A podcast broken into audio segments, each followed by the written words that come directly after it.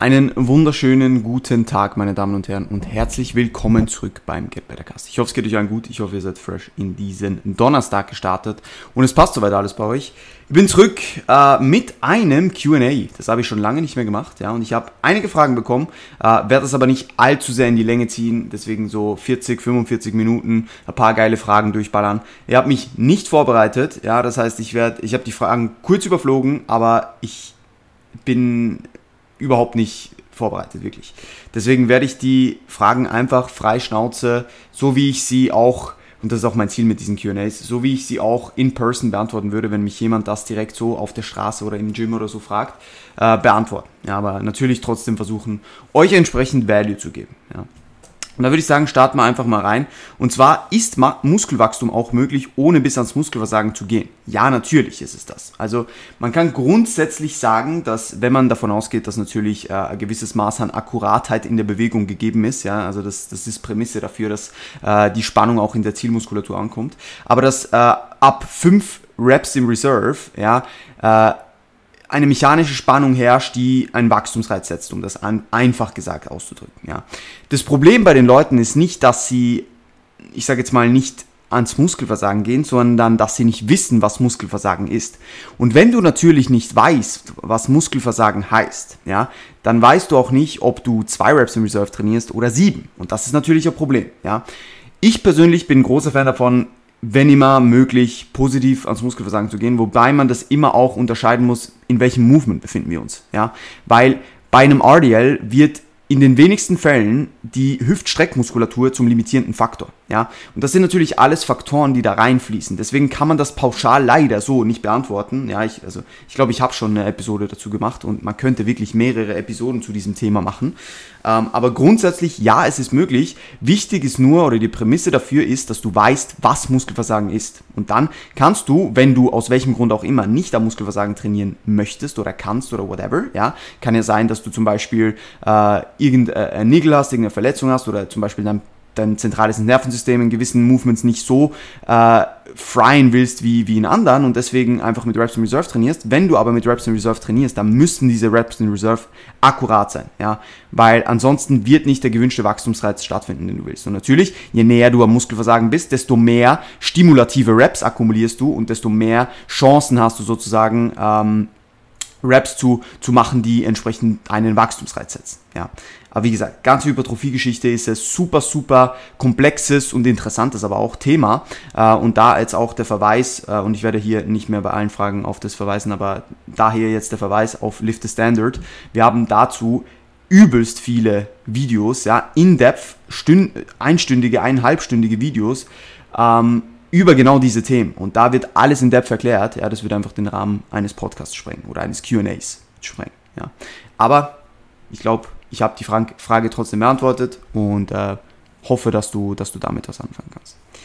Liest du gerne Buchempfehlungen eventuell? Ich glaube, bei jedem QA kommt die Frage wegen Buchempfehlungen. Deswegen ich habe gerade keine aufgeschrieben, ja, aber ich, ich, ich lese eigentlich gerne, vernachlässige es aber momentan ein bisschen tatsächlich, weil ich einfach ein bisschen zu viel zu tun habe. Und ich weiß, das ist keine Ausrede, weil es, es hat mit Prioritätensetzung zu tun, weil ich momentan einfach keine Priorität drauf setze. Ja. Aber ich lese eigentlich sehr, sehr gerne und lese vor allem gerne Mindset-Themen, ja, also sprich ähm, Bücher, die mir jetzt gerade in den Kopf kommen, sind, sind äh, Mindset, das Buch von, boah, ich weiß nicht mehr, wie der Autor heißt, ähm, aber ich kann es vielleicht verlinken. Äh, Sorge dich nicht lebe von Dale Carnegie. Äh, die Entscheidung liegt bei dir von Rainer irgendwas, glaube ich. Ähm, was haben wir noch? Äh, von Mark Manson. Ähm, The Subtle Art of, of Not Giving a Fuck. Richtig, richtig gutes Buch auch. Also es gibt einige auf jeden Fall und The Daily Stoic ist auch super geil. Ähm, also es gibt, gibt viele, die ich gerne lese, aber das meiste, was ich lese oder was ich gerne lese, sind so Mindset-bezogene Dinge. Ja. Gut, äh, wie ist das nun wirklich mit Proteinbiosynthese? Sehen in letzter Zeit Leute, die Meals mit unter 30 Gramm Protein essen. Das Ding ist halt, diese 30 Gramm Protein, die kann man nicht pauschal sehen. Was du sagen kannst, ist, wenn du deine ähm, Proteinbiosynthese oder deine Muskelproteinsynthese maximal stimulieren willst mit einem Meal, dann solltest du zwischen 0,2 bis 0,4 Gramm Protein pro Kilo Körpergewicht ähm, eines, äh, eines hochverfügbaren ähm, Proteins zu dir nehmen. Ja? Ähm, also bioverfügbaren. Und dementsprechend ist es natürlich je nach Körpergewicht von Person zu Person unterschiedlich. Wenn wir jetzt eher ans Upper End gehen und sagen 0,4, ja, bei einem 60, bei einer 60 Kilo Person, ja, äh, wird das mit 24 Gramm mehr als ausreichend sein, beispielsweise. Ja, solange es aus einer, einer hohen Bioverfügbarkeit äh, Proteinquelle kommt so, ja. Ähm, deswegen die 30 Gramm, die sind jetzt nicht in, in, in, in Stein gemeißelt. Was ich einfach, worauf ich achten würde, ist, dass du bei jeder Mahlzeit eben diese mindestens 0,2 bis 0,4 Gramm pro Kilo Körpergewicht äh, an Protein aus einer primären Quelle dabei hast. Und das wird in den meisten Fällen gegeben sein. Und das natürlich mindestens viermal am Tag, sage ich jetzt einmal. Ja. Wenn du jetzt aber aus welchem Grund auch immer noch einen Snack isst, einfach so, um zum Beispiel noch Carbs reinbekommen, dann muss dieser Snack ja nicht unbedingt auch Protein beinhalten. Ja. Wenn du trotzdem deine Proteinspikes über den Tag verteilt hast. Also das ist grundsätzlich kein Problem. Deswegen denke ich, äh, sollte man das ein bisschen differenziert betrachten und nicht so mit diesen 30 Gramm und äh, es darf keine Mahlzeit kein, äh, kein äh, wie sagt man, kein Protein haben. Zum Beispiel Intra macht auch absolut Sinn ohne Protein so. Ja. Deswegen hoffe ich, dass ich äh, dir diese Frage damit beantwortet habe. So. Ab wann ist man kein Hobbysportler mehr, sondern ein Bodybuilder? Das ist eine verdammt gute Frage und ich glaube, das ist etwas, was im Verlaufe der Zeit irgendwie sich verändert. Ich glaube, oder für mich persönlich, das ist sehr, sehr schwierig. Man muss selbst irgendwo, ich denke, jeder, der an seinem Körper arbeitet, ist eigentlich ein Bodybuilder. Ja? Die Frage ist halt, wie stark nimmt es dein Leben ein, beziehungsweise wie leidenschaftlich machst du es? Ja, also ich würde jeden, auch Leute, die keine Bühnenambition haben, als Bodybuilder betiteln, wenn sie einfach mit Leidenschaft dahinter sind und ihren Lifestyle entsprechend so pflegen, dass Bodybuilding einen sehr, sehr hohen Stellenwert in ihrem Leben hat. Ja, das muss jetzt nicht nur das einzige im Leben sein, aber es sollte einen sehr, sehr hohen Stellenwert haben. Ja, und deswegen denke ich, dass der, der, der Grad zwischen Hobbysportler und, und Bodybuilder ein einerseits verschiebbarer ist, je nachdem, wie man es wie man's betrachtet, und andererseits ein eher schmaler ist. Ja? Weil grundsätzlich sind wir alle Bodybuilder, auch die Competen, die nicht in der Profiliga starten, auch Hobbysportler, ja, weil es ist Amateursport, muss man dazu sagen. Deswegen denke ich, ist das, ist das ein sehr, sehr schmaler Grad, ja. Dann ist Intensität zwei Sätze bis ans Versagen versus mehr Volumen mit Reps in Reserve dasselbe. das ist eigentlich die ähnliche Frage, wie, wie ich, die, die ich vorher schon beantwortet habe. Das kann man so einfach pauschal nicht sagen, ja, weil du kannst natürlich mit mehreren Sätzen auch genauso viele stimulative Reps akkumulieren wie mit weniger, wenn du näher oder weiter weg vom Muskelversagen trainierst. Die Frage ist, was machen deine passiven Strukturen, was macht dein Nervensystem, äh, was macht deine Adherenz, wie lange bist du im Gym, wie gut kannst du äh, den Fokus über mehrere Sätze aufbringen und so weiter. Solche Dinge. Ja? Und deswegen ist das ähm, pauschalisiert zu sagen, kann man, um das pauschal auszudrücken, ja, ich würde sagen jein, ja, weil all diese Faktoren und noch ein paar mehr fließen mit rein. Und deswegen ist es sau schwierig, das zu beantworten. Ja. Grundsätzlich ist es meiner Meinung nach sinnvoll, bei fast jeder Übung sehr nahe am Muskelversagen zu trainieren. Das heißt, es ist nicht bei jeder Übung 0 Reps in Reserve, aber wir wollen einfach aus jedem Satz so viel wie möglich rausholen, um maximale Effizienz im Training zu gewährleisten. Ja? Und deswegen denke ich, ist das ähm, so der Way to go. Und man muss, wie gesagt, man muss wissen, was Muskelversagen ist. Ja. Und das Problem bei Leuten, die ein sehr hohes Volumen fahren, oder die zwei Hauptprobleme, die, die ich sehe bei, bei Leuten, die ein sehr hohes Volumen fahren, ist, dass die Qualität der Sätze abnimmt und dass die Leute nicht wissen, was Muskelversagen ist. Das heißt, sie machen, sie investieren sehr viel Arbeit mit nicht dem besten Fokus und mit nicht der höchsten Qualität und nicht genug nahe Muskelversagen. Und das ist ein Riesenproblem, weil so lässt du extrem viel auf der Strecke. Ja. Gut, dann, ähm, was haben wir noch? Diät oder Aufbau, was genießt du mehr, was fällt dir leichter? Ich mag eigentlich beide Phasen sehr, sehr gerne tatsächlich. Also ich würde jetzt nicht sagen, ich mag die eine Phase mehr. Ich muss ehrlich sagen, ich glaube, ich mag den Aufbau mehr, obwohl der Look da nicht das geilste ist. Ja, muss man ehrlich sagen, es ist schon geil, die Shreds zu sehen, vor allem wenn man nach einem sehr langen Aufbau wieder mal richtig shredded wird, wie ich es jetzt in der Prep einfach merke. Du merkst einfach, es ist mehr Muskelmasse da, als du gedacht hast und das ist extrem, extrem geil. Ja, also die Diät macht auf jeden Fall auch mega Bock und sie ist genauso Teil des Prozesses wie der Aufbau. Deswegen mag ich beides. Aber wenn ich mich für was entscheiden müsste, würde ich, glaube ich, dem Aufbau ähm, den Win geben. Einfach weil du mehr essen kannst, du mehr Social Occasions haben kannst, weil deine Stressresilienz höher ist, weil du dich besser fühlst, weil du äh, mehr Energie hast über den Tag, weil du einfach mehr in alles andere auch investieren kannst, etc. Und das ist natürlich in, vor allem in den Endstages einer Diät eher ein bisschen kritisch. Ja.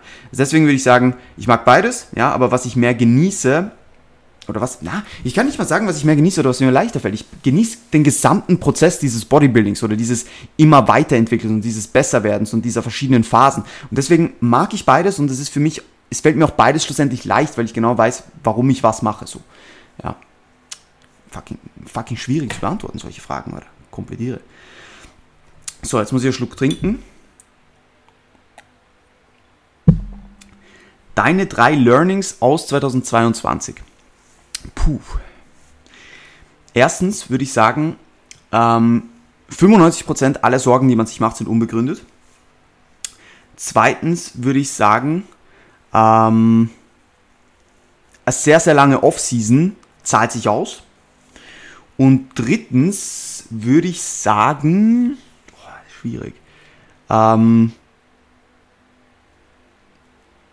egal wie egal wie aussichtslos gewisse Situationen ausschauen, wenn man einfach lösungsorientiert denkt und nicht aufgibt, dann wird man immer eine Lösung finden.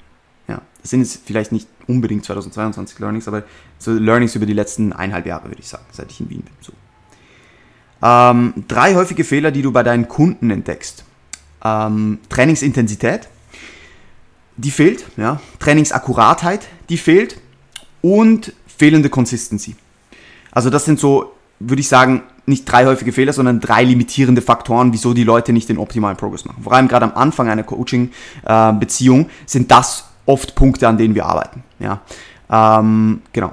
Und vielleicht ein häufiger Fehler ist auch, sich nicht genügend Zeit zu geben, ja, und immer nur Short-Term äh, Dinge zu craven, aber sich nicht auf den langfristigen Prozess zu konzentrieren, sich, sich darauf einzulassen und vor allem den Prozess zu genießen, ja, und zu wissen, dass der Prozess das Ziel ist und nicht andersrum, ja, ähm, weil du wirst irgendwann, du kannst nicht einfach, du, du sollst dir Ziele stecken, alles kein Thema, aber du musst Freude an dem gesamten Prozess dieses Lifestyles finden, um langfristig einfach besser zu werden. So, ja. Ähm, was haben wir hier noch? Was haben wir hier noch? Was wünschst du, hättest du früher gewusst? Boah, das ist fucking schwierig. Hm, sicher einige Sachen tatsächlich. Aber ich würde sagen, wenn ich mich auf eins beschränken müsste, was wünschte ich, hätte ich früher gewusst, dass die, dass andere Leute, dass es anderen Leuten eigentlich scheißegal ist oder gar nicht auffällt, was du so machst. Beziehungsweise, dass es dir scheißegal sein muss, was andere Leute darüber denken, was du machst. So, mach einfach dein Ding. Glaubt es. Ja. Ähm, wie sehr sollte man Mealtiming priorisieren? Auf jeden Fall sollte man einen Wert drauf legen. Ähm, ich denke, egal ob Aufbau oder Diät, sollte man Mealtiming im Griff haben. Vor allem auch, man sollte immer schauen, dass die Performance, egal ob das jetzt Diät oder Aufbau ist, ja, nie leidet, sondern dass die immer maximiert ist, ja, weil im, im Aufbau wollen wir so viel Muskelmasse wie möglich aufbauen und dafür brauchen wir eine entsprechende äh, Ernährungsweise oder eine Ernährungsstruktur, um da das Optimum rauszuholen, ja, äh, damit wir weder irgendwie noch komplett bloated oder komplett fucked im Training sind, weil wir, keine Ahnung, äh, komplett verkackt haben im Essen. Äh, und in der Diät genauso, da ist Muskelerhalt unser oberstes Gut und dafür ist natürliche performanceorientierte Ernährung sehr, sehr, sehr, sehr wichtig. Deswegen würde ich sagen, äh, Mealtiming sollte auf jeden Fall ähm, eine doch höhere Priorität genießen. Je nach Zielsetzung. Ja. Äh, es ist sicher nicht das Erste, was kommt, aber es ist auf jeden Fall etwas oder eins von den ersten Dingen, die ich anschauen würde. Ja. Weil wenn man Mealtiming richtig im Griff hat, kann man direkt auch anderen Problemen vorbeugen, wie zum Beispiel Appetit-Issues, Hunger-Issues, ähm, was kann man noch sagen, eben Performance-Issues natürlich. Also Mealtiming kann dahingehend schon sehr helfen. Deswegen würde ich dem schon äh, hohe, hohe Priorität ähm, geben. Ja. Ähm, was haben wir noch? Das unterschätzen viele Menschen. Was kommt dir spontan als erstes in den Sinn? Äh, harte Arbeit über lange Zeit. Und was man alles erreichen kann. Ja, also 100%. Die Leute limitieren sich zu schnell einfach im Kopf. Und das habe ich selbst auch lange gemacht und tue es wahrscheinlich hin und wieder immer wieder. Ja. Also sich im Kopf zu limitieren und sich selbst zu sagen, obwohl man sagt, ich kann es, aber sich selbst im Unterbewusstsein zu sagen, ich kann es nicht, ist oft mal ein Faktor, warum die Leute scheitern, weil sie sich einfach nicht genügend Zeit geben und nicht die, nicht die Arbeit investieren, die sie investieren sollten, um dahin zu kommen. Ja. genau. Ähm, was haben wir noch? Drei wichtigsten Faktoren zu berücksichtigen beim Aufbau. Dafür unbedingt den ähm, How to erfolgreiche Improvement Season heißt der Podcast, glaube ich, ich glaube Episode 40 oder so, ähm, abchecken. Da gehe ich in Depth auf diese Thematik ein und deswegen äh, lasse ich diese Frage mal so im Raum stehen. Ja. So, ähm, was haben wir noch? Was haben wir noch? Wandel zwischen Erwartungen slash Ziel und Realität, wie sich selbst wieder richtig einsortieren. Ich denke, da muss man dazu sagen, dass Ziel und Erwartung nicht auf eine Ebene gesetzt werden kann hier, ja, weil die Realität kann immer einhergehend mit der Erwartung sein, ja. Also natürlich muss die, wie soll ich sagen, eine Erwartungshaltung kann immer realistisch sein oder sollte immer realistisch sein. Ähm, ich meine damit, dass wenn du zum Beispiel ein Ziel hast, dass du ein gewisses, eine gewisse Body Composition erreichen möchtest oder ein gewisses Gewicht bewegen möchtest oder in zwei Jahren auf einer Bühne stehen möchtest und so weiter. In diesem Moment ist Realität, dass du das möchtest und du musst in diesem Moment auch alles daran legen, dass du deine Aktionen dahingehend auslegst, um deinen Ambitionen gerecht zu werden.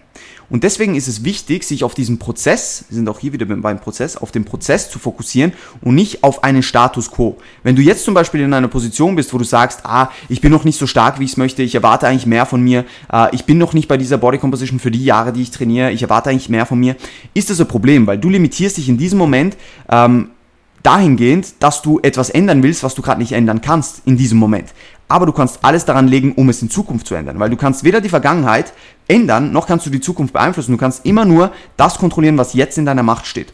Und wenn du das tust und deine Aktionen jetzt, und das kannst du sofort tun, deine Aktionen jetzt darauf auslegst, was deine Erwartungen sind oder was deine Erwartungshaltung ist und was dein Ziel ist, dann wirst du immer und immer näher an diese Ambition rankommen, ja. Und das ist ja genau das, darum geht's ja. Es geht ja darum, im Leben besser zu werden, ja. Ich, ich wollte auch 2000 20 wieder auf die Bühne und ich war auch nach 2018, nach meiner Wettkampfsaison, war ich auch da und habe gedacht, ich schaue eigentlich komplett beschissen auf für, aus für die Zeit, die ich trainiere so, ja. Aber in diesem Moment kann ich ja nichts dran ändern, ich kann es ja nur besser machen, ja. Und deswegen ist es meiner Meinung nach sinnlos, sich darüber Gedanken zu machen, was, oder es ist einfach energieraubend, ohne Grund, sich darüber Gedanken zu machen, was man in der Vergangenheit alles besser hätte machen können oder wie weit man gerade ist, weil man noch nicht da ist, wo man hin will, da wird man eh nie sein, so, ähm, sondern sich viel mehr darauf zu konzentrieren, was du jetzt an den Tag legen kannst, das Positive auch sehen und einfach zu sagen, hey, ich kann an mir arbeiten, ich kann Tag für Tag einfach reinlegen, ich will diesen Prozess genießen, ich will der Beste werden. Und dann drei, vier, fünf, sechs, zehn Jahre später zurückzuschauen und zu sagen, hey, ich habe alles investiert, ich habe jeden Tag das gegeben, was ich konnte. Das ist das, was rewarding ist. Ja, der initiale oder das initiale Arbeiten, das Prozess genießen, das Daily Investieren in dich, das ist der Reward. Nicht irgendwas, was erst zehn Jahre nach der Arbeit kommt, sondern der Reward ist immer das, was du direkt investierst. Ja? Und deswegen ist das meiner Meinung nach ganz, ganz, ganz, ganz wichtig. Ich hoffe, das macht, macht Sinn, wie ich das jetzt gerade, ähm, wie ich das gerade gesagt habe. Ja. Aber finde ich eine super geile Frage, weil ich denke, das ist etwas, was sich viele stellen und ich sehe das auch immer wieder äh, oft bei Klienten und das war auch von einem Klienten von mir gerade die Frage. Ähm, ich sehe das oft wieder bei Klienten, die sich tendenziell dahingehend im Kopf einfach limitieren, weil sie sich zu stark mit der negativen äh, Vergangenheit beispielsweise oder mit dem Vergangenen oder mit dem, was momentan nicht änderbar ist, beschäftigen, als sich damit zu beschäftigen, was änderbar und kontrollierbar ist. Ja, deswegen ist das meine Antwort auf diese Frage ich komme eigentlich ganz gut durch. Ich bin erst bei knapp 20 Minuten und so viele Fragen habe ich gar nicht mehr. Ähm, es sind auch noch so ein paar Quickfire-Questions dabei, die werde ich einfach nachher durchballern. Ähm, genau. Coachst du nur Bodybuilding oder auch Lifestyle-AthletInnen? Ähm, ich coache beides natürlich. Ja, man muss keine Bühnenambitionen mitbringen, wenn man bei mir ins Coaching möchte. Ja, äh, das ist ganz klar. Äh, man muss nur den Willen mitbringen, etwas verändern zu wollen. Man muss äh, hart an sich arbeiten wollen, ja, und man muss ähm, natürlich offen sein für Ansätze und coachable sein, so, ja. Aber du musst keine Bühnenambitionen haben. Du musst natürlich ein gewisses Maß an Erfahrung mitbringen, irgendwo durch, weil ansonsten wird Online-Coaching einfach fucking schwierig. Ähm, aber wenn du eine gewisse Grunderfahrung mitbringst, wenn du, ich sag jetzt mal, die, die, die, die Grundparameter, die Basis erfüllst, ja, und Bock hast, was zu verändern und, und, und an die arbeiten willst und, und auch langfristig vor allem an die arbeiten willst, ja, ich will keine Leute, die nur 12, 16 Wochen bei mir bleiben, ähm, dann, dann ist das Coaching auf jeden Fall für dich. So, ja. Gut, dann der schönste Ort, den ich je bereist habe. Puh, ich habe viele Orte bereist tatsächlich. Also mein Amerika oder meine beiden Amerika-Trips 2006 und 2010 waren auf jeden Fall Highlights. Ich war noch ein bisschen jung tatsächlich, muss ich auch dazu sagen.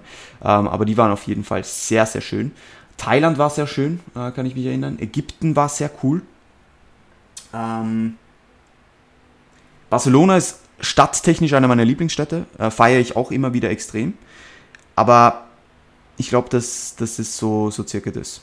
Ich glaube, das ist so circa das. Ich war an schönen Orten in Griechenland, ich war an schönen Orten in der Türkei.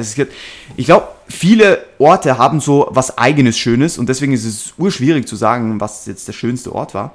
Aber ich habe auf jeden Fall schon einige schöne Orte bereist und möchte auch noch einige schöne Orte bereisen ähm, und möchte auch 2023 das erste Mal wieder mal in Urlaub ähm, nach drei, vier Jahren ähm, und da freue ich mich schon drauf. Ja, und da wird sicher auch ein schöner Ort bereist. Yes. Ähm, Leitgetränke. Wie viel ist zu viel daily? Also rein gesundheitlich gesehen wirst du die Daily ähm, Dose, die irgendwie gefährlich sein könnte, niemals erreichen. Ja, unmöglich. Von dem her musst du dir da schon mal keine Gedanken machen. Ich denke aber, dass es vielleicht, je nachdem, zu Verdauungsproblemen kommen könnte mit zu viel Süßstoff. Das einfach beobachten an dir. Und ich denke, dass, dass du, oder das ist jetzt so mein, mein Take dazu, das ist jetzt auch nicht irgendwie äh, studienmäßig belegt oder so, aber mein, äh, mein Input dahingehend, auch wenn, wenn ein, ein, ein Kunde oder eine Kundin mich das fragt, ist, trink mehr Wasser als Süßgetränke über den Tag verteilt. Ja, also das Wasser sollte immer einen höheren äh, Prozentsatz sein als die Süßgetränke. Also zum Beispiel, wenn du insgesamt 4 Liter trinkst, dann müssen mindestens 2,1 Liter sozusagen von Wasser kommen und der Rest von Süßgetränken so, oder Kaffee und was auch immer. Ja. Aber grundsätzlich gesundheitlich gesehen wirst du nie die Menge erreichen, die dir Problem darstellen würde. Ja. Genau. Wann, äh, was steht auf deiner Bucketliste? Das ist eine sehr, sehr gute Frage. Ich habe eigentlich keine Bucketliste, ich habe eher ein Vision Board. Und auf meinem Vision Board stehen eigentlich die Ziele, die ich habe. Ähm, das ist manchmal ein bisschen ähm, hinterher. Ja, ich habe jetzt schon wieder neue Gedanken, die ich auf jeden Fall auch wieder äh, auf dieses Vision Board bringen muss. Und du, du, bringst mich eigentlich auf die Idee, dass ich das wieder mal aktualisieren muss. Danke dafür. Ähm, ich habe eigentlich nur ein Vision Board, wo ich einfach meine Ziele für die kommenden ein, zwei, fünf All-Time-Jahre ähm, aufgeschrieben habe.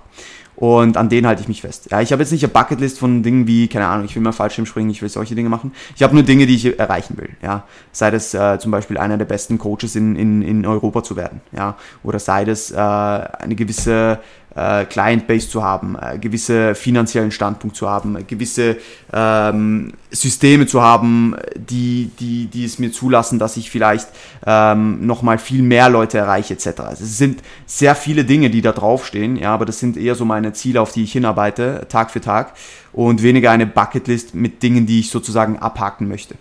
Ja, das ist so meine, meine Art von Bucketlist. Ähm, würdest du Clients sagen, wenn du sie nicht auf der Bühne siehst? Ja, natürlich. Ja, also eine meiner Hauptaufgaben als Coach ist es, ehrlich zu sein. Und wenn ich äh, sehe oder wenn ich der Meinung bin, dass jemand noch nicht ready ist für die Bühne, aus welchem Grund auch immer, ähm, sei das physisch, sei das psychisch, dann werde ich dieser Person auch sagen und sagen, du, ich glaube, es ist nicht die beste Idee, wenn du jetzt zum Beispiel nächstes Jahr startest. Ja. Und wenn die Person das trotzdem will, dann ist es wahrscheinlich so, dass ich sagen würde, dann werde ich es nicht mit dir machen. Oder ähm, wenn es einen Grund hat, den ich jetzt nicht aus physischer Natur sehe oder wo ich, wo ich sage, es ist gerade so an, auf der Kippe, ja, dann würde ich einfach sagen, okay, aber die Verantwortung liegt bei dir und ich habe es dir gesagt, so in dem Stil. Ja. Ähm, aber wenn ich wirklich merke, die, die Person ist null ready für die Bühne und dass das nichts wird so, ja, dann werde ich das der Person kommunizieren, wenn sie dann immer noch sagt und natürlich auch ehrlich kommunizieren und sagen, warum, ja, begründen alles und wir können das auch gerne dann diskutieren. Ähm, aber wenn die Person dann sagt, na, ich will unbedingt dann auf die Bühne, sage ich, du ohne mich so, ja. Also ich hatte den Fall noch nie, weil ich glaube, ich arbeite mit sehr vielen Leuten zusammen, die sehr verständnisvoll sind dahingehend und, und auch viel Wert auf meine Meinung legen und die ich auch genauso viel Wert auf deren Meinung lege und auf eine offene Kommunikation zusammen. Und deswegen ist das wahrscheinlich ein Fall, der nicht unbedingt eintreten wird. Ja, weil ich glaube, ähm, die meisten Leute, die auf die Bühne wollen und zu mir kommen, sind eh Leute, die sehr langfristig mit mir zusammenarbeiten möchten oder, oder, oder sollten. ähm, oder dürfen, ja, so wie man es auch immer formulieren will. Ähm, und dementsprechend werden wir da eh wahrscheinlich verschiedene Phasen davor schon durchleben, bevor wir überhaupt die Prep starten. Und in diesem Prozess baut man ein großes Vertrauensverhältnis auf. Und ich glaube, wenn da der Coach dann sagt, du, ganz ehrlich, das war bei mir und AJ genauso. Ja, ich wollte 2020 wieder auf die Bühne, er hat gesagt, na, das wird nichts. Ja, also nicht so, aber er hat es halt gesagt. Und ich habe gesagt, ja, passt eh, ich vertraue dir. Und ich glaube, wenn man so ein Verhältnis aufbaut, dann, dann passt das auch. Ja. Genau, ähm, jetzt muss ich noch mal kurz unten anfangen, ähm, weil ich habe noch ein, zwei äh, Quickfire-Questions offen gelassen und vielleicht habe ich noch eine, die keine Quickfire-Question ist. Äh, ja, die vielleicht. Wann entscheiden welche Klasse und Verband vor Diät, vor Aufbau? Äh, urschwierig zu sagen. Gewisse Leute sind, also das sieht man ja schon ein bisschen strukturell, wer in welche Klasse circa passen würde. Ja. Ähm, und natürlich ist es auch immer Präferenzsache. Also die Person hat natürlich auch immer einen gewissen, äh, wie sagt man, einen gewissen Bezug zu einer gewissen Klasse, ja, und dann wird man das natürlich im Verlauf des Coachings auch besprechen, aber ich würde das nicht an einem festen Zeitpunkt festmachen. Natürlich sollte man es zu Prep-Beginn oder schon vor Prep-Beginn wissen, was man anstrebt. Äh, je früher, desto besser irgendwo durch, aber das kann sich natürlich auch im Verlauf des Ganzen ändern, weil je nach Verband, beziehungsweise, was heißt Verband, je nach Klasse, Verband ist hier erstmal irrelevant, je nach Klasse, ähm, wird man vielleicht ein bisschen anders trainieren. Ja, die Trainingssessions werden sich jetzt nicht maximal unterscheiden, aber wenn ich jetzt äh, eine Frau habe, die eher Figur starten will oder eher Bikini oder sogar eher Bodybuilding oder eher Bikini, dann werden sich die Trainingspläne entsprechend unterscheiden. Und wenn man das schon ein bisschen früher rauskriegt, ja, wo es einem, eh, wo es einen eher hinzieht, ist es natürlich sehr wertvoll. Ja. Aber einen gewissen Zeitraum wie man oder wann man das genau entscheidet, würde ich jetzt so gar nicht festlegen, sondern das ist auch ein Teil des Prozesses, das zu entscheiden und das auch irgendwo durch mit dem Coach selbst zu entscheiden. Ja, bei gewissen ist es von Anfang an klar und bei gewissen entwickelt sich das in der Zeit und vielleicht bei gewissen entwickelt es sich sogar so, dass sie, obwohl es von Anfang an eigentlich klar war, dass es sich in eine andere Klasse entwickelt. Kann alles Mögliche passieren. Ja. Gut, jetzt fangen wir nochmal unten an und dann gehen wir auf die Quickfire Questions ein. So. Das habe ich beantwortet, das habe ich beantwortet. Ähm, Anna, hier habe ich noch eins das habe ich voll vergessen. Was ist dir bei Content von anderen AthletInnen und Coaches wichtig? Was sticht positiv heraus? Also welchen Content konsumierst du selber auch gerne auf Social Media? Ähm, ganz, ganz wichtig ist mir ehrlicher und authentischer Content äh, und nicht irgendwelcher Bullshit, aber den verfolge ich auch nicht. Ich muss auch ehrlich sagen, dass ich mehr ähm, in Social Media als Creator investiere, als dass ich es konsumiere. Natürlich verfolge ich all meine Klientinnen, all meine Freunde, all meine, ähm, meine, meine Partner, meine, meine sozusagen Mitcoaches ja, ähm, aus, aus der Bubble verfolge ich natürlich alle auf Instagram und nehme da auch viel mit, je nachdem. Ähm, und habe auch ein paar ausgewählte ähm, Pages, die ich für als sehr, sehr sinnvoll erachte, die, die jetzt gerade, äh, was, was, was Educational Stuff angeht, äh, sehr, sehr guten Content machen. Ähm, aber grundsätzlich ist mir einfach wichtig, dass, dass der Content ehrlich ist, dass der Content auch authentisch ist, dass der Content auch irgendwo gut ist und natürlich auch ähm, für mich passt für das, was ich sozusagen konsumieren möchte. Ja, also ich würde jetzt wahrscheinlich niemanden verfolgen, äh, mit dem ich jetzt nichts zu tun habe, so, äh, der, äh, keine Ahnung, ein Abnehmcoach für unerfahrene Leute ist. Ja, weil das hat nichts mit meiner Zielgruppe und nichts mit mir als Person so zu tun und deswegen konsumiere ich auch nicht solchen Content. Also der Content ist auch sehr, ich würde es mal sagen, wenn man das so da sagen darf, bubble-lastig, ja. Ähm, und deswegen ist das so, so der Content, den ich gerne, gerne konsumiere. Ich hoffe, das beantwortet die Frage. Genau. Ähm, ich habe einen Coach, gebe 120% im Training, aber schaffe meine Zwänge bei Ernährung nicht abzulegen. Tipps. Mit dem Coach reden. Ja. Ähm, wenn du einen Coach sowieso hast, dann ist es Aufgabe, von dir bzw. von ihm, ähm, dass ihr das äh, besprecht und zusammen Lösungen findet.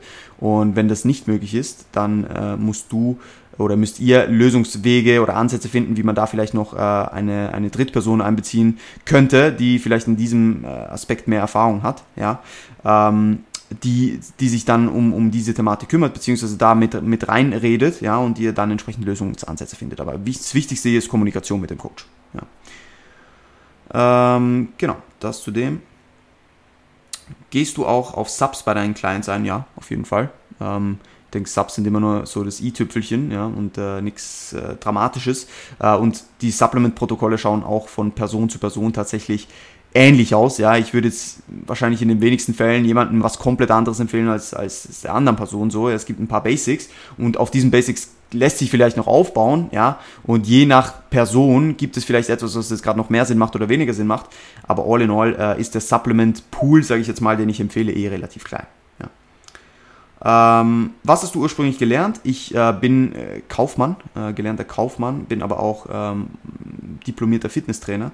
Also ich habe eigentlich ähm, eine normale Ausbildung gemacht mit Berufsmatura und ähm, eine Weiterbildung dann als Fitnesstrainer und als Eventmanager, lustigerweise tatsächlich, aber das ist schon ewig her. Perfekt. Ähm, genau. Vermisst du die Schweiz? Äh, nein. Nein, wirklich nicht. Also ich vermisse natürlich äh, meine Familie, ja, äh, dass man da nicht so schnell hinfahren kann, aber auch das äh, ist jetzt nicht das Dramatischste, weil Wien nicht so weit entfernt ist. Ja, und wir haben uns jetzt auch nicht vorher so oft gesehen. Ähm, von dem her passt es eh. Und ähm, ansonsten vermisse ich eigentlich wirklich nichts an der Schweiz tatsächlich. Ich liebe, wo ich bin gerade. Ja, alles dran. Ähm, wird es mehr Client Talks Podcast geben? Ähm, wäre toll. Ja, auf jeden Fall. Ist immer wieder geplant. In nicht regelmäßigen Abständen, aber ist geplant. Der, erste, der nächste ist auch schon geplant. Deswegen ja, das kommt wieder. Ja, da werden auf jeden Fall noch ein paar Folgen. Ähm, was wäre für dich äh, ein gut, eine gute Rate of Gain in 10 Wochen an Kilogramm? Äh, super individuell. Ähm, ich würde aber sagen, äh, Rate of Gain, ich bin kein großer Fan von fixen Rate of Gains, dazu habe ich auch mal einen Post gemacht, sogar, glaube ich, einen Podcast, bin aber nicht sicher. Ähm, ich würde immer auf Visuals, auf Trainingsperformance etc. gehen und jetzt nicht fix auf diese Rate of Gain ähm, schauen.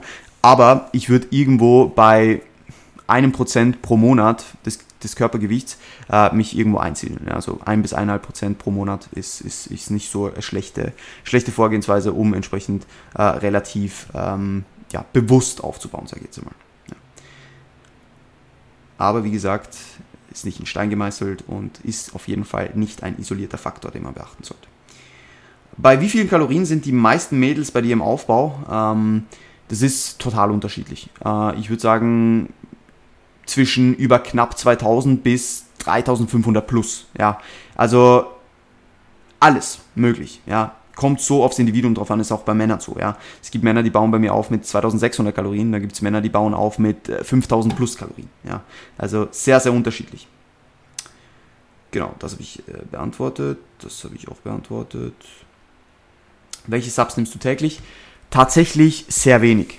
Ähm, ich nehme tatsächlich Kreatin täglich, ich nehme Magnesium täglich, ich nehme Ashwagandha täglich, ich nehme Zink täglich und ich nehme L-Glutation täglich. Ähm, das ist äh, so ein Health Supplement, ja, das äh, äh ich sage jetzt mal Krankheiten vorbeugen soll. Ich nehme das jetzt schon über die gesamte Prep und Holz anfassen. Bisher ist, ist alles im Rahmen und ich war noch nie krank so. Ja. Also vielleicht ist es auch nur Placebo, aber ist gut. Ähm, und trinkst du Booster? Hast du Empfehlungen? Ich trinke sehr selten Booster. Äh, ich habe letztens direkt wieder einen getrunken, der ich von vor drei Jahren äh, mal gekauft habe. Der war fucking nice. War nur Pump Booster. Grundsätzlich empfehle ich eher UK, US Booster, weil die einfach geilere Inhaltsstoffe haben als äh, die meisten europäischen Booster. Aber ich habe jetzt auch hier gerade nichts, äh, was mir, was mir so direkt einfällt, außer äh, Nova, Pump, Nova Pump aus der UK ist sehr, sehr geil. Äh, wie der andere ge geheißen hat, den ich jetzt getrunken habe, weiß ich gar nicht. Komodo Pump heißt der genau. Stimmt. Und äh, vielleicht äh, der, der Stim J Pre. Ähm, nein, Dial In heißt der, der neue. Der ist komplett irre. Ja, der ist sehr, sehr geil. Also das sind so die, die ich empfehlen würde. Aber ansonsten äh, bin ich mehr der Monster-Typ tatsächlich. Ja. Gut, ich glaube, ich habe alles beantwortet. Stabil eigentlich. Ähm, fast 35 Minuten. Ich hoffe, äh, es hat euch gefallen. Ja. Oh, es sind noch zwei Fragen reingekommen. Ähm, dann machen wir die auch noch gleich. Ist perfekt. Einfach, äh, einfach in der Zeit jetzt gerade. Wer war früher dein Lieblings-Fitness-Influencer? Ähm, puh. Das ist eine gute Frage. Wen habe ich denn so als erstes verfolgt? Ich habe immer so als erstes eigentlich diese US-Bodybuilder verfolgt. Und irgendwann bin ich dann auf die nette Scene, so auf, auf AJ und auf Valentin aufmerksam geworden. Und seitdem äh, bin ich so ein bisschen in diese Bubble verfallen und verfolge außerhalb gar nicht mehr viele. Also ich war jetzt nie so der irgendwie äh, Fanboy von irgendjemandem, sondern das waren so die, die Anfänge meines Bodybuildings. Also so Olympia-Level Bodybuilder und dann so äh, äh Bubble äh, der, der, der, der Netty Scene. Äh, das war so das. War so das ja. Gezieltes Serratus Anterior Training sinnvoll oder eher overrated? Äh, ich würde sagen eher overrated. Ja, das noch ganz kurz dazu. Gut. Ähm, ich habe tatsächlich noch nie irgendwas geprogrammt in der Art, wenn ich es wenn richtig im Kopf habe. Wenn ich es richtig im Kopf habe. Voll. Ähm, na, also passt. Wenn du ansonsten einen guten Übungspool hast und alles im Griff hast, dann, dann wird es passen. Oh, ich habe noch eine Frage vergessen, die wurde mir tatsächlich abseits vom QA-Sticker gestellt. Und zwar ist ein bisschen länger. Ähm, ich lese oft in Artikeln zu Overreaching von Appetitlosigkeit als Symptom. Ähm, hast du vielleicht selbst oder mit, mit, deinen KundInnen Erfahrungen mit genau dem Gegenteil, also Heißhunger gemacht? Und wenn, das, wenn du das Thema interessant findest, welche Indikatoren für das, was du Overreaching nennen würdest, stellst du bei dir und deinen KundInnen häufiger fest, beziehungsweise bemerkst du, wenn sich langsam ein notwendiger Deload anbahnt? Also äh, es kann ein bisschen in beide Richtungen gehen, aber tendenziell geht es schon eher in Richtung Appetitlosigkeit, wenn viel Ermüdung da ist und nicht in Richtung Heißhunger, ähm, bei mir sowie auch bei KundInnen. Ähm, meistens ist aber sind die Anzeichen für, für Overreaching oder für, für, für ein, ein vor dem Deload stehen, sind ähm, äh, ein bisschen schlechterer Schlaf, äh, ein bisschen unruhigerer Schlaf, ähm, Niggles, ja, also sprich irgendwo äh, ein bisschen Schmerzen, ähm, Trainingsperformance, die ein bisschen den Bach abgeht, Motivationslosigkeit, ähm, je nachdem, äh, overall einfach Ermüdung im Alltag so, ja, man ist einfach nicht mehr so, äh, so leistungsbereit wie sonst. Also das sind so die Main-Faktoren, die, die, äh, die da reinspielen und natürlich auch der Look macht irgendwo durch, äh, hat irgendwo durch einen Einfluss, ist gerade bei leaneren Individuen dann äh, schön zu sehen, dass einfach der Look ein bisschen verziegter wird, ja, dass einfach mehr Entzündungen präsent sind und das sind so die Faktoren, an denen ich äh, festmache, wann es Zeit ist für ein Deload, ja. Genau. Gut, äh, dann hoffe ich, dass diese Episode euch gefallen hat. Ich wünsche euch noch einen wundervollen Tag. Äh, wenn, wenn, wenn, ihr, äh, wenn euch das Ganze gefallen hat, dann bitte lasst ein Rating da und shared das Ganze noch in Stories. Wenn auch eure Frage beantwortet wurde, dann bitte gerne sharen. Ja? Habt einen schönen Tag und bis bald.